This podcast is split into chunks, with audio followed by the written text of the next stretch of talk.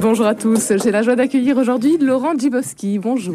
Bonjour. Bonjour. Merci beaucoup d'être avec nous. Alors vous êtes journaliste, militant associatif, engagé notamment dans le dialogue interreligieux. Vous êtes euh, entre autres le président de la SYMPA, la coordination interreligieuse du Grand Paris. Last but not least, Laurent Djibowski, vous êtes aussi guitariste, auteur et compositeur. Vous parcourez la France et l'Europe pour chanter la paix et la fraternité depuis plus de 30 ans maintenant vous avez sorti une dizaine d'albums. Et c'est justement de votre 15e album qui vient de sortir que vous êtes euh, euh, venu nous parler aujourd'hui des chemins de fraternité. Racontez-nous comment va-t-il de jour cet album? Comment il a vu le jour? Oh bah tout simplement, euh, je dirais que c'est la continuité de, mon engagement. Vous savez, pour moi, la chanson, la chanson chrétienne, la chanson de l'Évangile, le chant liturgique, parce que j'écris aussi des chants pour la liturgie. Euh, pour moi, c'est, très lié à mon engagement. Il n'y a pas d'un côté l'artiste que je serais, et puis de l'autre le militant associatif et le journaliste, mais tout est très imbriqué. C'est, ma foi, c'est ma prière, euh, c'est mon engagement j'ai presque envie de dire qu'on pourrait, presque deviner euh, une dimension politique dans mes chants. Quand je dis politique, c'est pas au sens politicien, bien entendu, hein. mais, mais politique au sens où je, j'essaye d'écrire euh, ce qui vient du plus profond de moi-même et notamment de mes convictions les plus profondes et qui sont celles notamment de la fraternité. C'est quelque chose qui me tient très à cœur et je pense que, pardon, la vocation chrétienne aujourd'hui, notre vocation chrétienne, euh, c'est d'être des, de tenir le flambeau de la fraternité. C'est l'une des valeurs les plus malmenées, c'est la valeur la plus malmenée de notre République. Euh, et je pense que les chrétiens ont un devoir de fraternité. C'est pas une option, c'est un devoir. Et c'est la raison pour laquelle j'ai eu envie d'écrire ce, de, publier ce 15e album euh, pour nous rappeler que la fraternité n'est pas une option. Voilà. Vous savez, j'ai beaucoup fréquenté Thésée, la communauté de Thésée. Je la fréquente encore d'ailleurs. Euh, et, je me souviendrai toujours de frère Roger de Thésée qui disait euh, que la, vocation chrétienne, c'était de réconcilier la famille humaine. Voilà, réconcilier la famille humaine dans toutes ses diversités ethniques, euh, religieuses, culturelles. Euh, etc. Voilà. Et donc moi j'en ai fait mon, j'en ai fait un peu mon combat. C'est un combat parce que c'est pas gagné. Hein. Il y a des, quand on essaye de de, de, s'engager pour cela ou de le chanter, on a affaire à des, à des vents contraires hein, et à des, à des forces contraires. Voilà. Dernièrement encore, euh, de nombreuses polémiques ont eu lieu euh, suite à la rencontre à Saint-Sulpice. C'était le jour de la journée internationale de la fraternité. Tout à fait. Il y a eu, il y a eu ben moi-même, j'ai d'ailleurs été euh, prise à partie sur les réseaux sociaux. J'ai été, j'ai été insulté, il faut le dire. Hein. Je, j'en fais pas, c'est pas la première fois, donc je, c'est pas, c'est pas très grave. Mais je pense comment interpréter ces réactions? Je pense qu'il y a d'abord beaucoup d'ignorance, beaucoup d'ignorance, et vous savez, l'ignorance conduit à la peur l'ignorance conduit à la peur. Et je pense que dans les replis identitaires actuels, dans les replis sur soi, dans la peur d'être bouffé par l'autre, parce que c'est ça. À Saint-Sulpice, nous étions chrétiens et musulmans réunis dans cette église. C'était un moment absolument merveilleux. Moi, j'ai, invité tous mes détracteurs. je leur ai dit, mais la prochaine fois, venez, venez, venez, venez et voyez de vos yeux et rencontrez ces gens. Venez les rencontrer. Et je pense qu'il y a beaucoup d'ignorance. Et, et l'ignorance conduit à la peur. Et la peur conduit à la haine et au repli sur soi. Une chanson peut changer le monde aujourd'hui eh ben, c'est ce que je dis mhm. souvent. Euh, c'est ce que je dis souvent. Je, vous savez, je vais, je rencontre énormément de jeunes de collège ou de lycée. Je vais souvent chanter dans des établissements scolaires aussi, et je continue à rencontrer des jeunes. Euh, et, je, leur dis ça. Oui, oui, je dis que euh, chanter ensemble, d'abord chanter ensemble, ça crée une expérience. C'est ce qu'on a fait à Saint-Sulpice d'ailleurs. On a chanté ensemble. Avec votre chorale, donc. Euh, Avec une chorale islamo-chrétienne, oui, tout à fait. Qu'on a une chorale éphémère hein, qu'on a constituée pour l'occasion, mais qui va sans doute se reproduire, puisque bah, j'en profite d'ailleurs pour le, vous l'annoncer. On va normalement au mois de juin organiser une fête de la fraternité dans le 15e arrondissement de Paris, là où je où j'anime un groupe interreligieux avec différents lieux de culte. Saint-Christophe de Javel, Saint-Léon, euh, la mosquée du 15e, euh, les synagogues du quartier. Il y a deux synagogues. Et nous allons organiser une fête de la fraternité, comme nous le faisons depuis plusieurs années. Et normalement, cette chorale islamo-chrétienne devrait... Devrait se, se, se renouer, enfin voilà, pour, pour venir euh, participer à cette fête.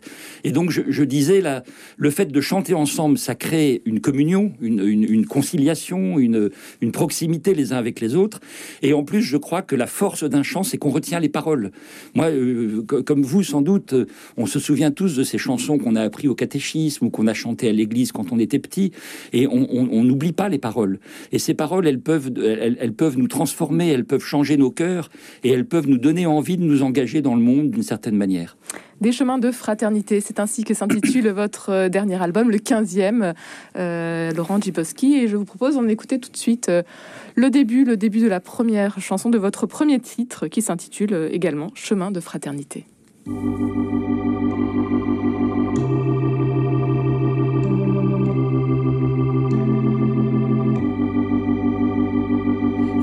Chemins de fraternité. Dieu nous dit de les inventer. Toi Jésus, notre frère aîné, fais grandir notre humanité.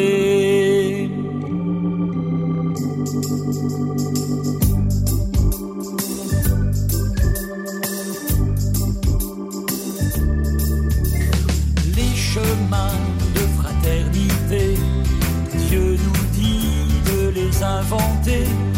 Toi Jésus, notre frère aîné, fais grandir notre humanité. En venant jusqu'au plus loin de nos chemins, tu redonnes à tous tes frères un cœur humain. Marie nous parle encore comme à Cana. Faites ce qu'il vous dira. Les chemins de fraternité,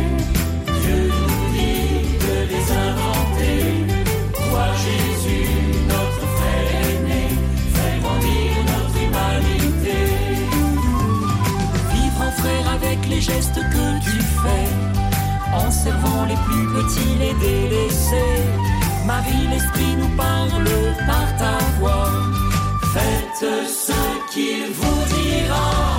Les chemins de fraternité, Dieu nous dit de les inventer. Toi, Jésus. Les chemins de fraternité, Laurent Dubowski, c'est votre 15e album, la première, euh, le premier titre de cet album. Et les, les chemins sont nombreux aujourd'hui, finalement. Oui, ils sont nombreux, il faut les inventer, justement. inventer la rencontre avec l'autre. Et vous savez, euh, je, je, crois que aujourd'hui, il y a, y a, deux, on a deux mouvements intérieurs qui sont notre souci d'identité, d'appartenance, et puis, et puis l'altérité, la différence. Voilà. Et je pense que euh, euh, une vie heureuse et, une société heureuse, c'est quand on arrive vraiment à articuler les deux. C'est-à-dire que vous voyez, moi je suis, je suis tombé dans la marmite quand j'étais petit. J'ai rencontré le Christ à mon plus jeune âge, mais vraiment, je, de, enfant. Et, ce compagnonnage ne m'a jamais quitté. Et donc je, je, je me sens catholique euh, jusqu'au bout des ongles. Je suis un fils de l'Église catholique. Et en même temps, peut-être à cause de ça ou grâce à ça, grâce à ça, j'ai vraiment envie d'élargir mes horizons et d'aller à la rencontre de ceux qui sont aux antipodes de moi. Voilà, parce que je pense que nous avons quelque chose à vivre en, ensemble, à partager, euh, et que c'est une richesse que de pouvoir vivre cette altérité. Et donc je me désole un peu de, je le disais juste avant cette chanson, je me désole un peu de tous ces replis aujourd'hui qui pour moi sont sont signes de peur. Et le fait de chanter, là aussi, j'y reviens, le fait de chanter nous libère de la peur. Vous voyez, un peuple qui chante, c'est un peuple qui est fort. Il faudrait faire chanter nos politiques alors.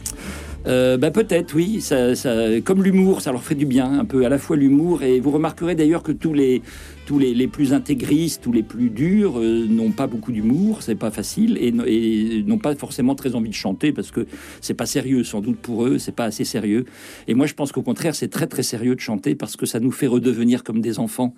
Moi, j'ai l'impression d'être resté un enfant grâce au chant et à la musique. Vous voyez, c'est comme le jeu, c'est comme euh, euh, voilà, il y, a quelque chose de, de sain, de, de, beau, de grand. Et puis Saint Augustin disait chanter, c'est prier deux fois. Moi, j'ai jamais été d'accord avec lui. Hein. Je conteste Saint Augustin.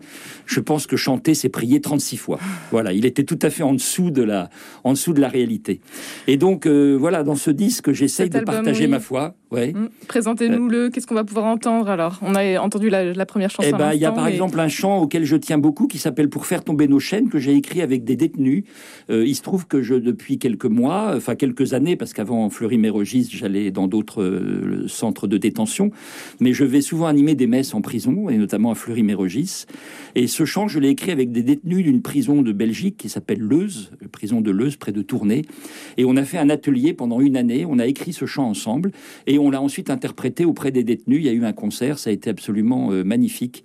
Euh, voilà, un chant que nous avons coécrit. Et puis il y a un chant qui s'appelle Allons au large, qui a été chanté à la Toussaint, à Marseille, pour le grand rassemblement de la famille ignatienne qui a eu lieu euh, à, la, Toussaint à Marseille. Nous étions presque 8000. Et Allons au large, ça a été un peu l'hymne de cette, rencontre. Et puis il y a un chant que j'ai écrit pour le centenaire de la Xavier, cette communauté religieuse de, de la Xavier. il y a un, un chant aussi, il y a quelques chants liturgiques, notamment un chant de communion qui s'appelle Christ au milieu de nous, un chant pour l'écologie qui s'appelle Nous habitons la terre que j'ai écrit pour les lecteurs de la vie. Euh, donc vous voyez, c'est assez varié. Il y a à la fois de la, de la chanson chrétienne et du chant liturgique. Et, euh, et, ça a toujours été un peu ma marque de fabrique. Moi, j'aime bien mêler les deux euh, parce que pour moi, la liturgie nous conduit à la vie. Et d'ailleurs, je, dans les sessions liturgiques que j'anime, parce que j'anime beaucoup de sessions liturgiques, je, je piège un peu mes auditeurs en leur demandant quelle est la partie la plus longue de la messe. Je leur demande. Alors tout le monde, il y en a qui disent liturgie eucharistique, d'autres qui disent liturgie de la parole. Et je leur dis, ben non, c'est la liturgie de l'envoi, parce qu'elle dure une semaine. À partir du moment où nous quittons l'Église et où nous y revenons, euh, c'est la liturgie de l'envoi. Nous sommes envoyés dans le monde. Laurent Dubowski, vous l'avez euh, dit tout à l'heure, vous avez à la fois depuis que vous êtes jeune, euh, une fois qui vous porte dans vos nombreuses missions. S'il fallait peut-être aujourd'hui nous partager une parole de l'Évangile qui, qui vous a guidé, qui vous guide encore aujourd'hui, qui vous porte au quotidien, laquelle serait-elle? Alors, je pense à, un passage. D'abord, c'est la tempête apaisée, euh, parce que je crois qu'elle est tellement d'actualité, où le Christ nous invite à la confiance. Et aujourd'hui, la barque de l'Église, la barque du monde est très, très agitée. Et, le, récit de la tempête apaisée, pour moi, est un vrai repère. Et puis sinon, je pense évidemment à Matthieu 25. Euh, euh, j'avais faim, vous m'avez donné à manger. J'avais soif, vous m'avez donné à boire. le Christ se rencontre réellement, et j'insiste sur ce réellement, parce qu'il y a beaucoup de débats autour de la présence réelle aujourd'hui. Euh, le Christ se rencontre réellement à travers les plus pauvres, à travers les plus faibles, à travers les plus petits auxquels il n'a cessé de s'identifier. Et donc, euh, pour moi, la présence réelle, elle est aussi dans la rue. Voilà. Un grand merci Laurent Djibowski d'avoir été avec nous aujourd'hui et votre euh, dernier album donc à retrouver chez Bayard Prest tout simplement Bayard Musique plutôt. C'est ça Bayard Musique oui Bayard Musique. votre site internet bien sûr Laurent Djibowski et toutes les informations sur les réseaux sociaux ainsi que sur notre site internet également.